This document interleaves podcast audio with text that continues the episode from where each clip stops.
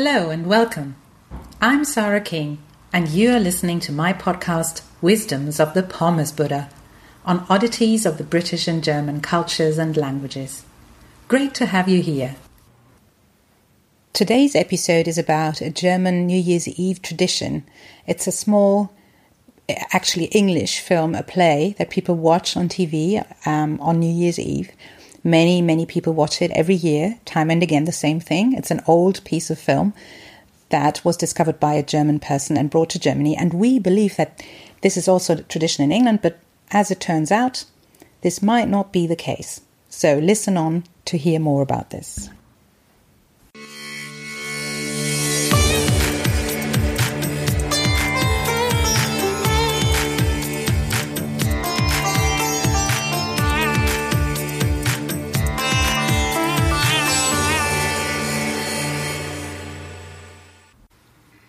A 90 year old lady, a butler, a handful of invisible guests, and a tiger. The perfect ingredients for a very British New Year's tradition, or so we Germans think.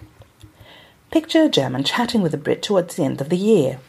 At some point, the former is bound to mention the words dinner for one, excited expectation oozing from her eyes. In view of the other person's quizzical face, as his sole association with dinner for one is very literally convenience food, cues such as Mr. Winterbottom, mulligatawny soup, or skål, accompanied by a clicking of heels, will be exclaimed in increasing desperation.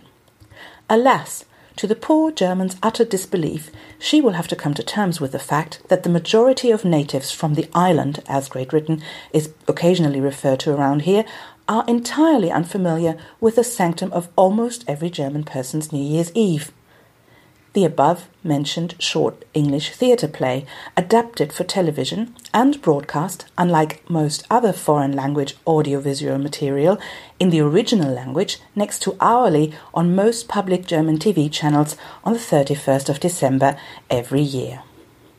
Dinner for One is an approximately 20 minute sketch written by English comedian Lauri Wylie, which premiered on London stages in 1948.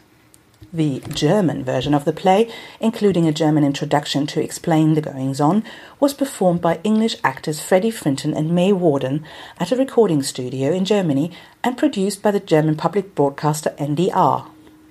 It first aired in 1963 and soon became a classic, by now apparently also in various other countries, including Australia. So, dear non Germans, if you haven't seen it, check it out on German Telly next Wednesday. Or, if your German is pretty unshakable, try the just too delightful Hessian version. The same procedure next week. We're wrapping up the year with a rather contemplative question. Happy New Year, everyone. The Pommes Buddha says, I'll do my very best. That was it for today. Thank you so much for listening. You can read this text on my website www.pommesbuddha.com If you liked this podcast, please do subscribe to it.